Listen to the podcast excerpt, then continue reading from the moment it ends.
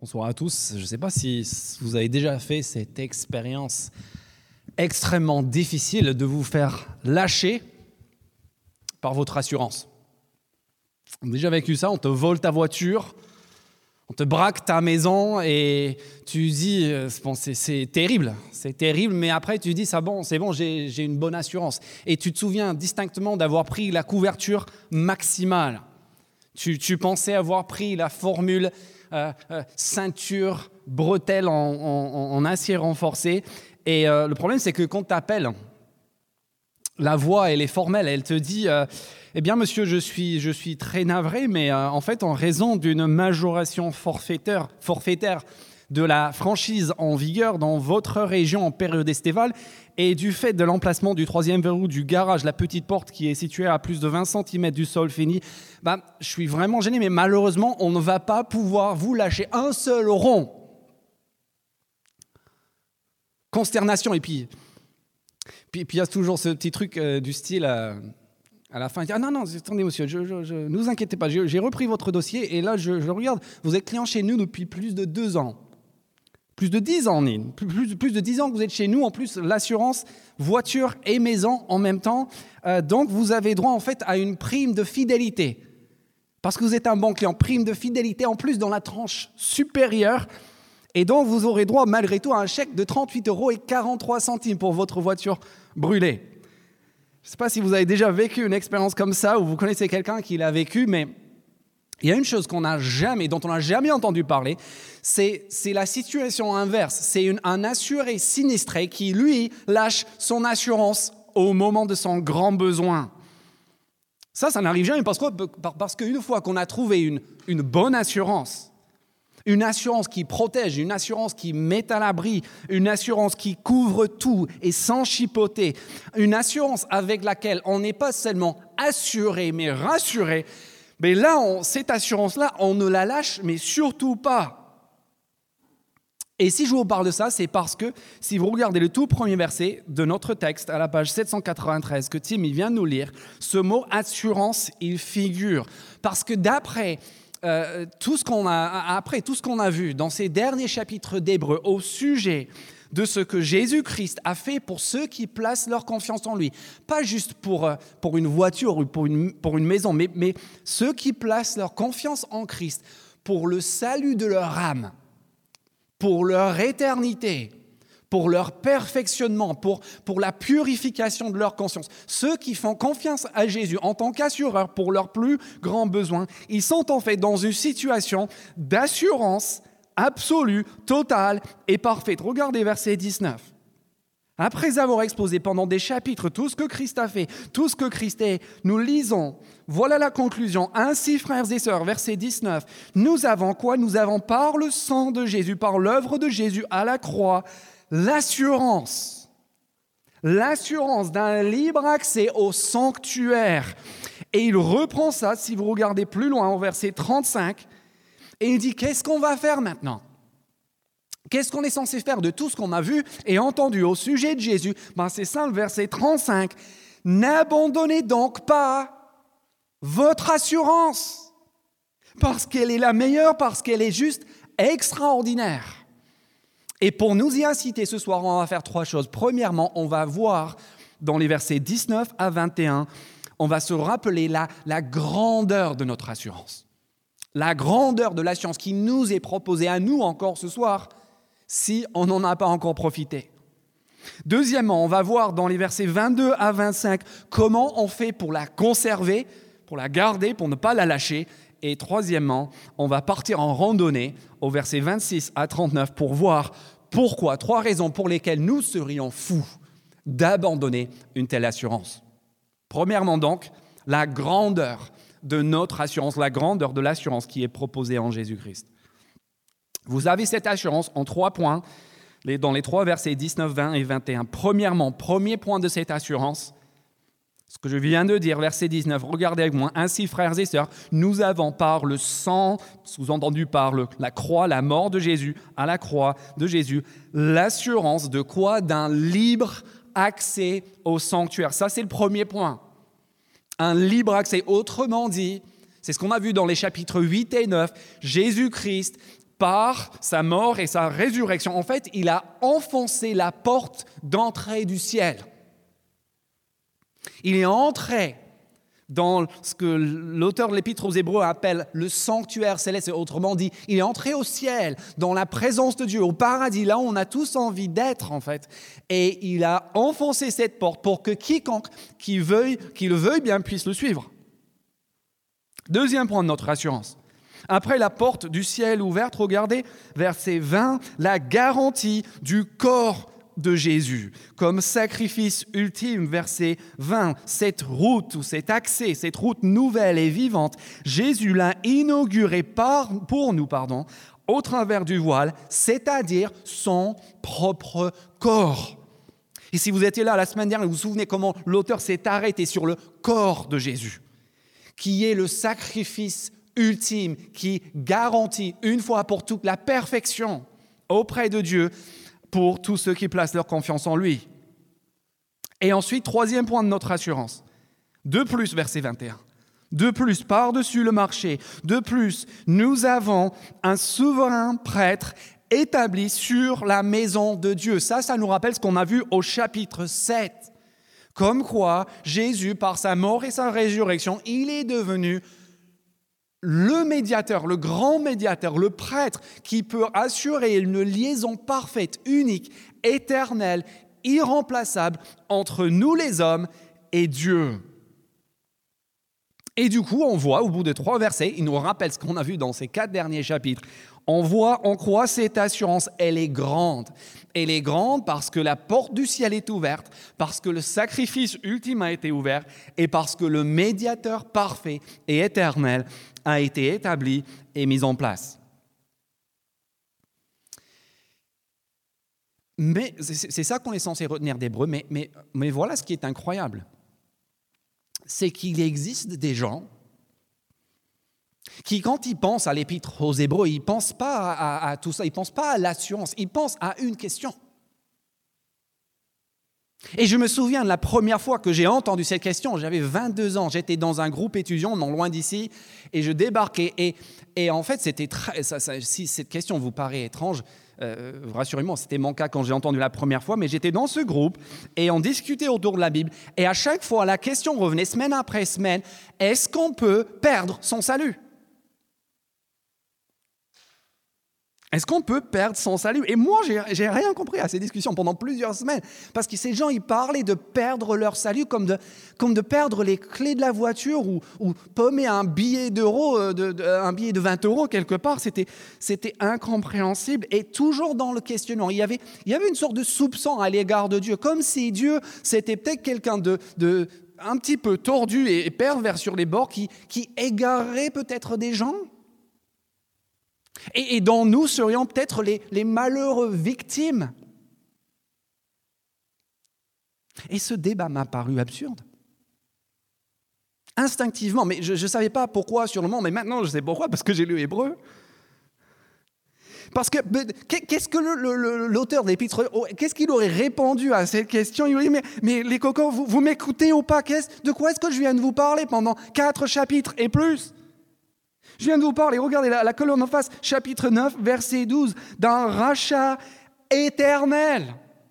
Il, nous parle, chapitre 7, verset 28 à la page d'avant, il nous parle d'un sauveur qui est parfait pour l'éternité, qui, chapitre 10, verset 10, rend parfait et purifie la conscience et abolit les péchés. Et chapitre 10, verset 14, qui, après s'être offert pour les péchés une seule fois pour toutes, s'est assis à la main droite de Dieu, où maintenant il intercède pour nous en ayant euh, scellé par sa mort une alliance nouvelle et meilleure par laquelle nous pouvons nous approcher de Dieu. Et je me, je me pose sincèrement la question, comment tu peux lire tout ça? Comment tu peux te poser devant l'œuvre de Jésus à la croix, devant ce sauveur, ce prêtre crucifié, notre grand roi, notre grand frère, notre grand prêtre, et vouloir te poser en victime? Il y, a une seule victime dans l'histoire et vous pouvez être sûr que ce n'est pas nous.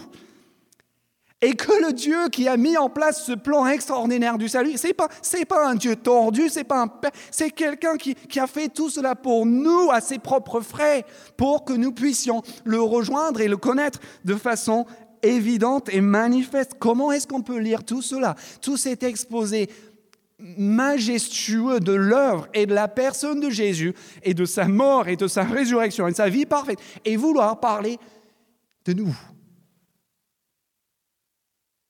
Tu veux savoir pourquoi tu ne peux pas perdre ton salut? D'après l'Épître aux Hébreux. Tu ne peux pas perdre ton salut parce qu'en fait, ce n'est pas ton salut. C'est son salut.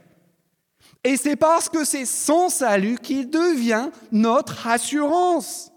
Voici, c'était notre salut. On aurait de bonnes raisons de craindre. On aurait toutes les raisons de craindre d'ailleurs. Mais puisque tout ne dépend pas de nous dans cette épître, mais de lui et de son œuvre et de sa stature, eh bien notre rôle, notre responsabilité est radicalement déplacée par rapport à toutes les autres doctrines de salut qui ont déjà existé dans ce monde, que nous dit le monde, s'agissant de notre salut.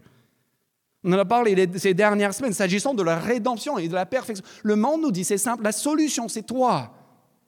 La solution, elle est en toi. Ce que tu dois faire, c'est chercher au fond de toi. C'est à toi de créer la, solution. C'est à, de créer, à toi de créer ton salut.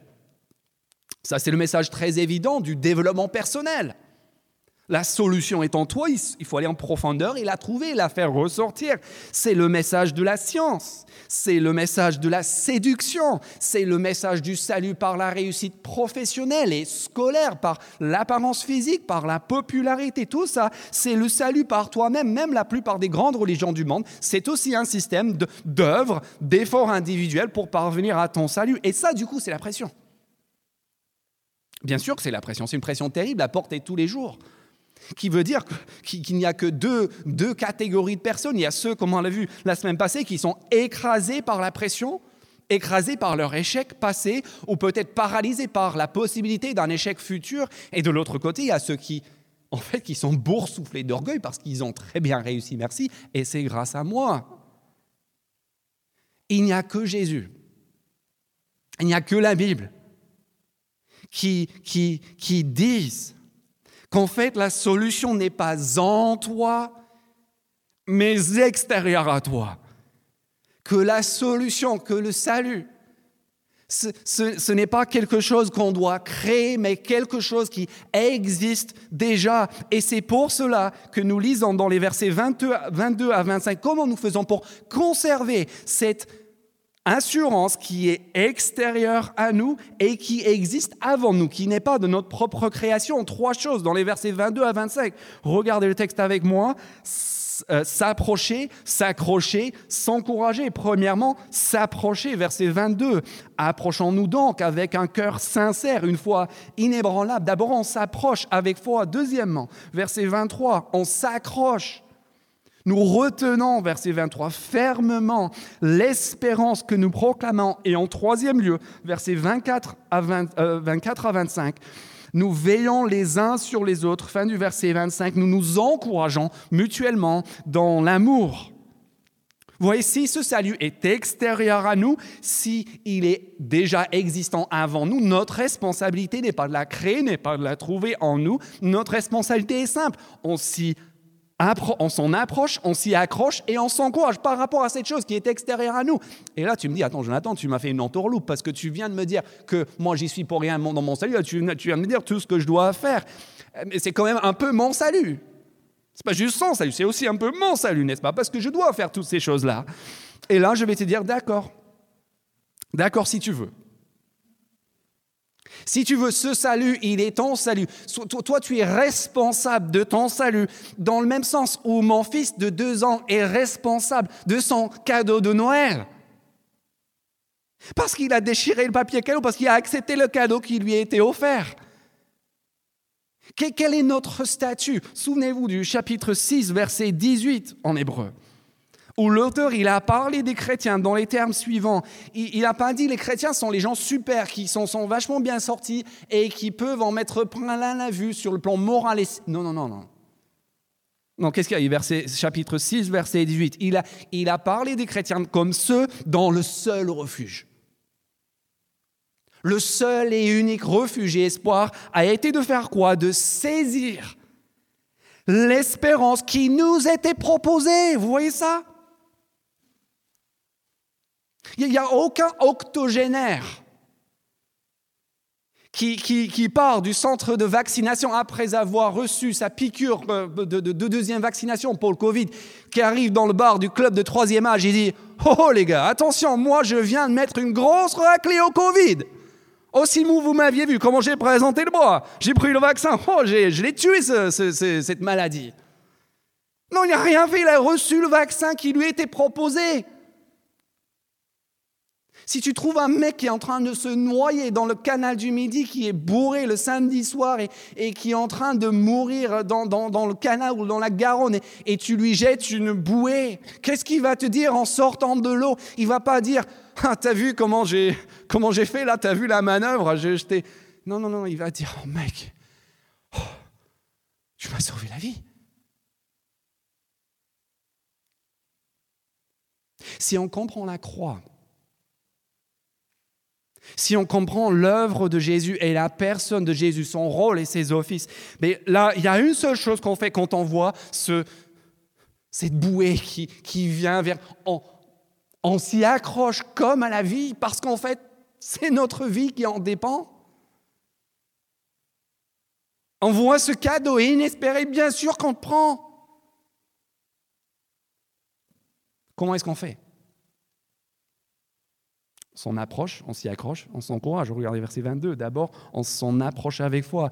Approchons-nous donc avec un cœur sincère, une foi inébranlable, le cœur purifié d'une mauvaise conscience et le corps lavé d'une eau pure.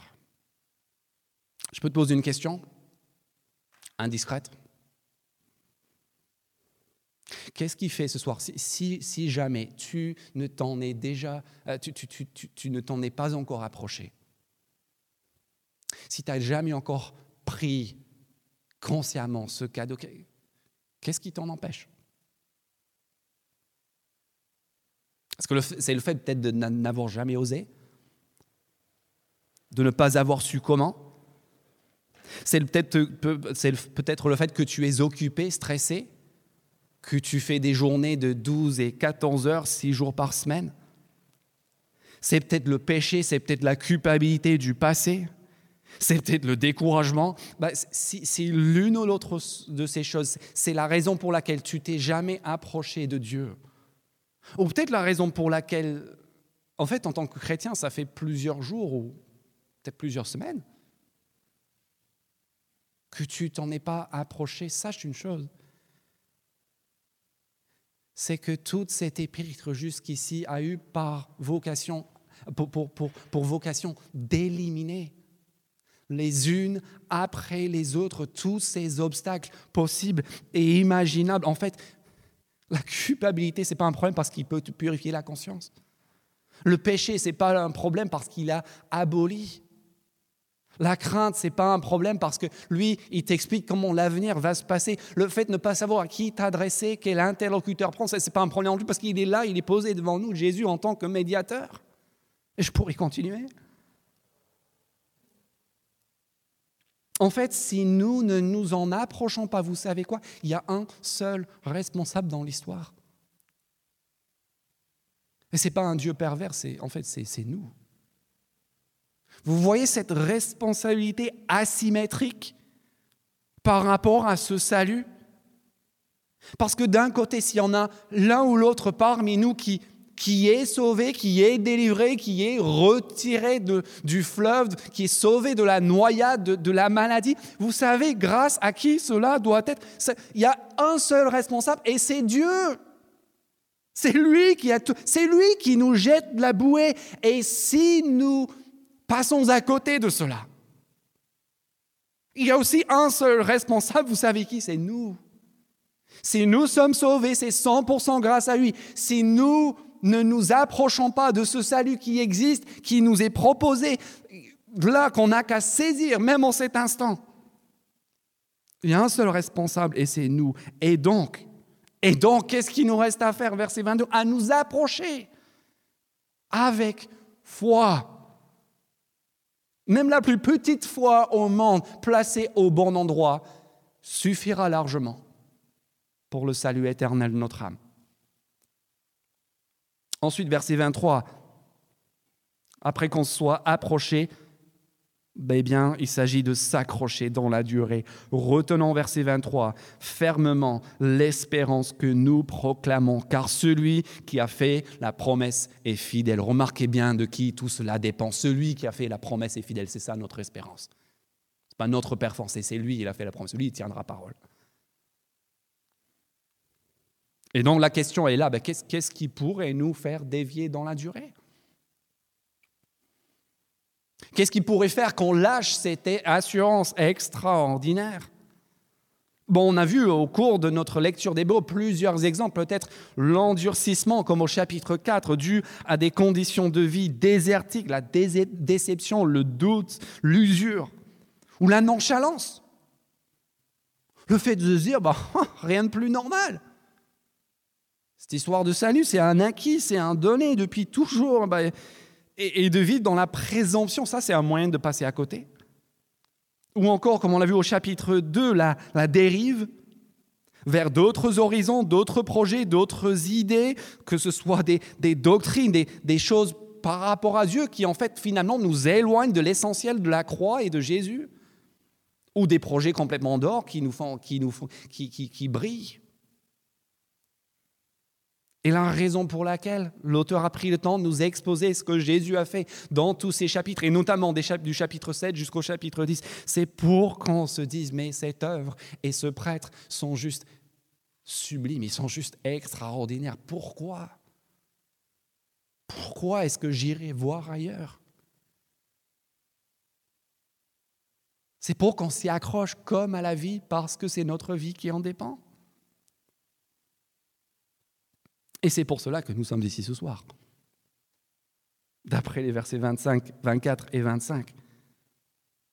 Parce que après le fait de s'approcher, il y a le fait de s'accrocher et troisièmement, il y a le fait de s'encourager.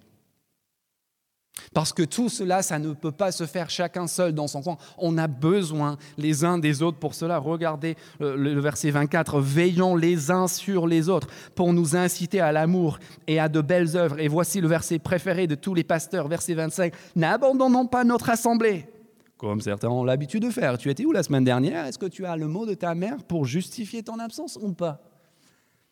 Pas tout à fait le sens du verset. La suite du verset 25, mais encourageons-nous mutuellement, faites cela d'autant plus que vous voyez approcher le, jour. Il s'agit ici de s'encourager les uns les autres par rapport à l'essentiel. S'encourager dans l'amour, ce n'est pas, ce, ce, pas, ce sont pas des interrogatoires lourdins. Alors tiens, tu as lu tes chapitres? Etienne, tu as prié? Corinne, témoignais cette semaine, tu as fait tes devoirs, tu as pêché, tu peux m'envoyer les photos pour que je vérifie tout ça? Non, non, c'est pas.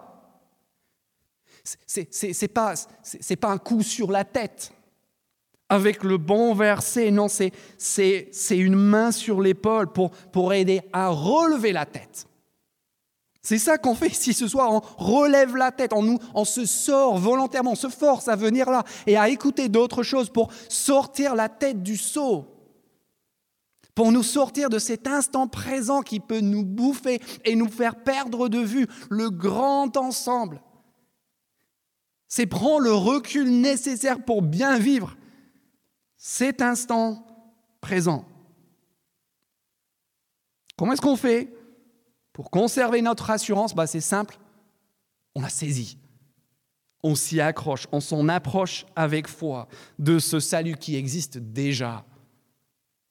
On s'accroche de toutes nos forces à ce salut qui est grand, qui est extérieur à nous. Et troisièmement, on s'encourage les uns les autres dans l'amour. Et pour finir, on part en randonnée.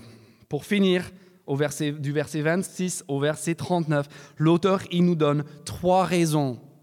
Trois raisons pour lesquelles on serait fou d'abandonner et de lâcher cette, euh, cette assurance extraordinaire. Il faut s'imaginer en randonnée. Là, il nous dit, vous êtes sur le chemin de cette randonnée et je vais vous donner trois raisons de continuer sur le chemin sur lequel vous vous êtes engagé. Premièrement, je vais vous demander, versets 36 à 31, à jeter un œil un instant vers ce précipice mortel qui est à côté de vous, vers le ravin mortel. Deuxièmement, retourne-toi et regarde en arrière tout le chemin déjà parcouru. Et troisièmement, lève les yeux et regarde le sommet dégagé. Premièrement, le précipice mortel, verset 26. Regardez bien ce verset, surtout le début. En effet, verset 26. Voilà pourquoi on serait fou de, de revenir en arrière, d'abandonner notre assurance. Si nous péchons volontairement. Je m'arrête là.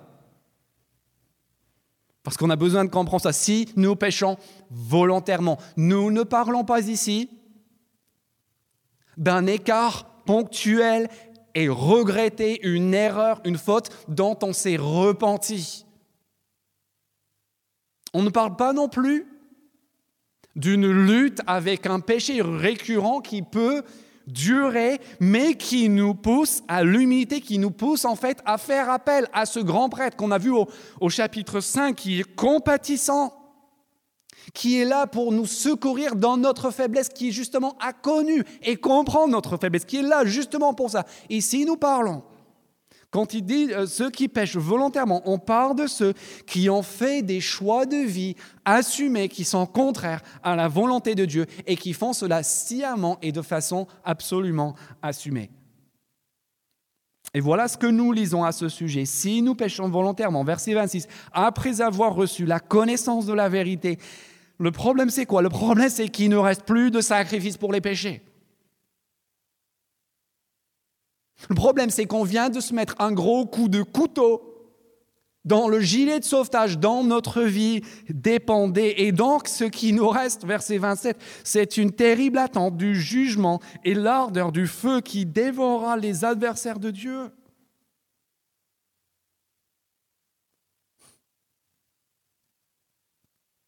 Et on peut regarder ça et se dire, oh, chaud. Puis, euh, tu, connais maintenant la Bible seconde 21, c'est en italique. Et quand c'est en italique, ça veut dire quoi? Ça veut dire que c'est une citation que l'auteur a repris dans l'Ancien Testament. Et, et, on pourrait se dire, mais, mais, mais ça, c'était l'Ancien Testament. Ça, c'était avant. Ça, c'était quand, quand, quand Dieu, c'était un Dieu de colère et de punition. Mais maintenant, avec Jésus, ça va, ça passe, non? En fait, c'est précisément l'inverse. Regardez verset 28, celui qui a violé la loi de Moïse, donc l'Ancien Testament, la, loi de l'Ancien Testament, qui est, est, mise à mort sans pitié sur la déposition de deux ou de trois témoins. Terrible condamnation, en effet. Mais quelle peine, verset 29, quelle peine bien plus sévère méritera-t-il donc, à votre avis, celui qui aura foulé aux pieds le Fils de Dieu, qui aura jugé sans valeur le sang de l'alliance, grâce auquel il a été déclaré saint et aura insulté l'esprit de la grâce. En fait, il nous dit, si nous continuons de façon consciente et assumée de pécher, de, de, de faire des choix de vie, assumer sciemment à, l'encontre de ce que nous savons être la volonté de Dieu. En fait, nous sommes en train d'envoyer un message simple à Dieu. Nous sommes en train de dire, en fait, merci, au fait, merci beaucoup d'avoir envoyé Jésus pour mourir pour tous mes péchés. Sauf celui-là. Merci de m'avoir purifié, merci de m'avoir lavé. Mais s'il te plaît, ne, me purifie pas de ça, ne me lave pas par rapport à ça. Ne me rends pas, ne me rends pas parfait par rapport à ça. Dans ce domaine-là, je veux rester sale, je veux rester enchaîné, je veux rester seul. Et ça, à un moment donné, en fait, on est obligé de regarder les choses en face et de se dire, en fait, ça, c'est pas juste vivre sa foi autrement. Ça, c'est le verset 29. C'est fouler aux pieds le Fils de Dieu. C'est juger sans valeur le sang de l'alliance. C'est insulter l'Esprit de la grâce. C'est un rejet trinitaire. Et en fait, vous savez quoi? Le, le précipice mortel, c'est ça. Tu, vas là-bas, il y a, y a plus rien. Tu vas là-bas et tu vas te retrouver un jour seul.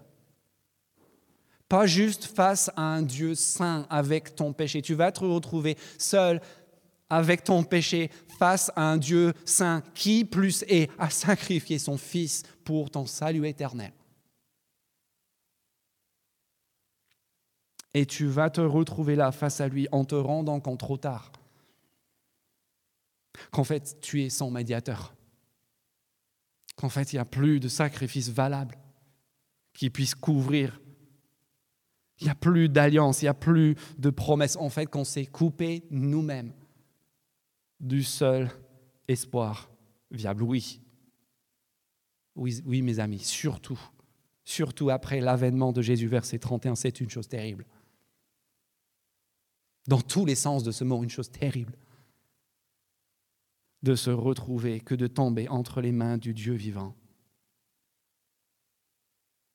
Donc pour rester sur ce chemin, regarde bien et bien en tête que là-bas, il y a un ravin mortel. Et une fois que tu as pris conscience de ça, pose-toi un instant sur ta gourde et regarde un petit coup en arrière. Tu as déjà fait cette expérience d'être en randonnée et puis tu marches pendant une heure, crèves de chaud, tu es fatigué, tu te dis, euh, franchement, on a, choisi le mauvais jour, on a choisi la mauvaise montagne, on a tout est, les mauvaises chaussures, allez, on, rentre parce que c'est pas la peine, on est en train de se tuer. On n'y arrivera jamais. Puis à un moment donné, tu te poses et tu regardes en arrière et waouh! Et déjà, la vallée, elle paraît loin. Le, village départ, il est tout petit, des voitures sont comme des fourmières. Tu dis waouh! On a déjà 600 mètres d'altitude, on a déjà fait tout ça, mais je m'en étais pas rendu compte. Et ça, je dis, qu'est-ce qu'on va faire à revenir en arrière? Mais non, on continue. On est sur la bonne voie, ça avance cette affaire. Et c'est exactement ce que l'auteur fait au verset 32 et suivant. Souvenez-vous, il dit. Souvenez-vous des premiers jours de votre foi après avoir été éclairé. Vous avez supporté un grand et douloureux combat. Verset 33, tantôt vous étiez publiquement exposés aux injures et aux persécutions. Tantôt vous vous montriez solidaire de ceux qui se trouvaient dans la même situation. Il dit, regarde en arrière. Je me souviens de mon prof de lycée, euh, mon prof d'histoire au lycée, qui était tout un personnage qui avait écrit sur le mur de sa salle de classe Ceux qui n'ont pas d'histoire n'ont pas d'avenir. Ceux qui n'ont pas de souvenir, souvenir n'ont pas d'avenir. Vous avez déjà entendu cette phrase Vous voyez ce que ça veut dire? C'est vrai pour nous en tant que civilisation et c'est vrai aussi pour nous spirituellement. Si nous ne savons pas, si nous oublions d'où nous venons, en fait, notre avenir est compromis. Et c'est pour ça qu'il dit, prenez le temps de vous poser, prenez le temps de regarder la vallée, de regarder tout le chemin déjà parcouru. Et surtout, et surtout quand c'est dur, surtout quand tu es tenté d'abandonner, surtout quand tu as l'impression que tu vas jamais y arriver, regarde en arrière. L'autre soir, dans notre petit groupe de maison, on discute autour de ce qu'on est en train de vivre avec Dieu. Il y a quelqu'un, le meilleur moment de la soirée, c'était quelqu'un qui était qui était en grande difficulté, en grande détresse, qui parlait de tous ses états d'âme. Et puis il y a une personne dans le groupe qui a dit Mais n'oublie pas d'où tu viens. N'oublie pas où tu étais il y a un an. Tu te rends compte Et ça, ça, a mis, ça a mis fin à tout débat. Parce que oui, le moment présent est dur, mais quand tu regardes dans l'air, tu regardes tout ce qui s'est passé, tu dis Waouh il s'est passé des choses, on a vécu des choses, et que tu aies vécu six mois à la suite du Seigneur Jésus ou 60 ans, vous avez des choses à raconter, vous avez des preuves de tout le chemin parcouru. Et d'autant plus que regardez bien le verset 33 et le verset 34, on ne parle pas juste de grands exploits. C'est pas juste ceux qui peuvent dire, ah, vous savez, euh, moi j'ai déjà évangélisé trois pays de l'Afrique, euh, il y a 300 personnes qui sont converties à ma dernière prédication, et puis euh, j'ai implanté 25 églises depuis deux ans. Non, non, de quoi est-ce qu'il est question? On ne parle pas ici de grands exploits, on parle de petits services. On parle notamment d'adversité dans l'épreuve. Regardez, se montrer solidaire, verset 33, de ceux qui sont en galère. Verset 34, vous avez eu la compassion pour moi dans ma prison. C'est ces petites choses. Ce sont des choses sur le chemin qui montrent qu'il se passe quelque chose dans notre vie et que Dieu est bel et bien à l'œuvre et que nous avons pris le bon chemin. L'autre jour, je suis venu en nouvelle d'un ami qui a plus de 65 ans il est à la retraite. Je dis comment ça, se passe ta retraite? Je pensais qu'il allait me dire je passe ma journée à faire la grasse matinée, puis je vais à la plage. Et, en fait, il m'a dit oh, tu sais, le, matin, j'ai aidé un tel, et puis euh, je suis allé euh, parler avec cette autre personne qui avait besoin de, mieux comprendre une problématique par rapport à sa foi. Et puis, euh, puis après ça, j'ai fait un coup de main à mon voisin, et puis, et puis j'ai parlé à un autre ami de l'espérance que j'ai en Christ ces temps-ci banal.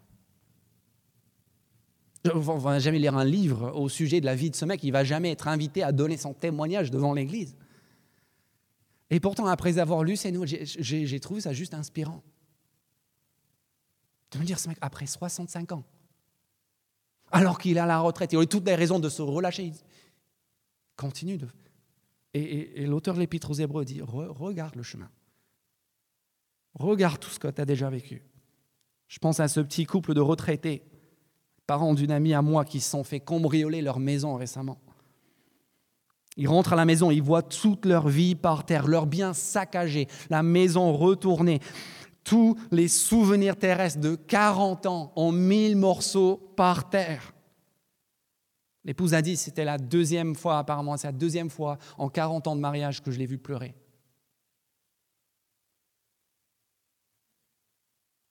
Et puis qui sont capables de se dire, en fait, c'est quoi? Notre vraie maison, c'est pas ici. Ce sont pas là nos vrais biens.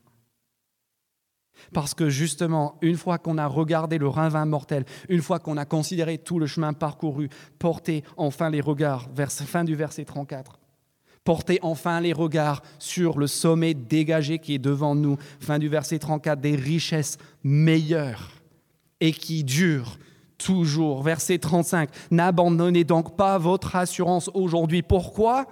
Ben, Je vous dirai pourquoi. À cause du sommet qui est devant toi, il est porteuse d'une grande récompense. Verset 36, oui, vous avez encore besoin de persévérance pour accomplir la volonté de Dieu et obtenir. Ainsi, ce qui vous est promis, verset 37, encore bien peu, bien peu de temps, beaucoup moins que tu ne le penses. Et celui qui doit venir viendra. Il est en train de dire en gros, tu penses, tu as l'impression que le sommet est encore loin, tu seras surpris. La ligne d'arrivée, elle est, on pense tous qu'elle est, elle est loin. On se dit tous, on n'y arrivera jamais. Et la Bible nous dit, si, si, si. À l'échelle de l'éternité, ce bout de chemin qui te paraît insurmontable, c'est demain. C'est juste au bout de la rue.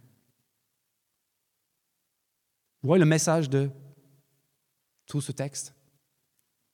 Parce que votre assurance est grande, parce qu'elle est indiscutable, et bien surtout ne la lâchez pas, parce que Christ, votre assureur, et ce qu'il a fait ça, c'est certain pour toujours, parce que tu as cette assurance, alors saisis-la, serre ce salut contre toi. Prends-le à bras le corps. Comment ça En s'approchant avec foi, en s'accrochant à l'espérance qui est proposée et en s'encourageant les uns les autres dans l'amour, dans un vrai souci du bien de l'autre. Et puis si un jour,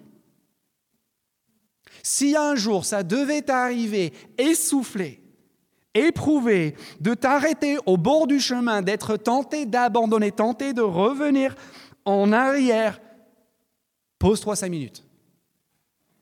Sors ta gourde. Bois un coup et regarde trois choses. Regarde le ravin mortel là-bas. Et puis retourne-toi et considère tout le chemin déjà parcouru. Et lève enfin les yeux pour contempler le sommet dégagé qui est beaucoup plus proche qu'on ne se l'imaginait. Et puis sors ta Bible, ouvre à Hébreu 10, chapitre 39, le dernier texte de ce soir, le dernier verset de notre texte de ce soir, et dis-toi, décidément, décidément, nous ne faisons pas partie de ceux qui reviennent en arrière pour leur perte, mais de ceux qui ont la foi pour le salut de leur âme. Une assurance comme ça, on serait fou, fou de l'abandonner.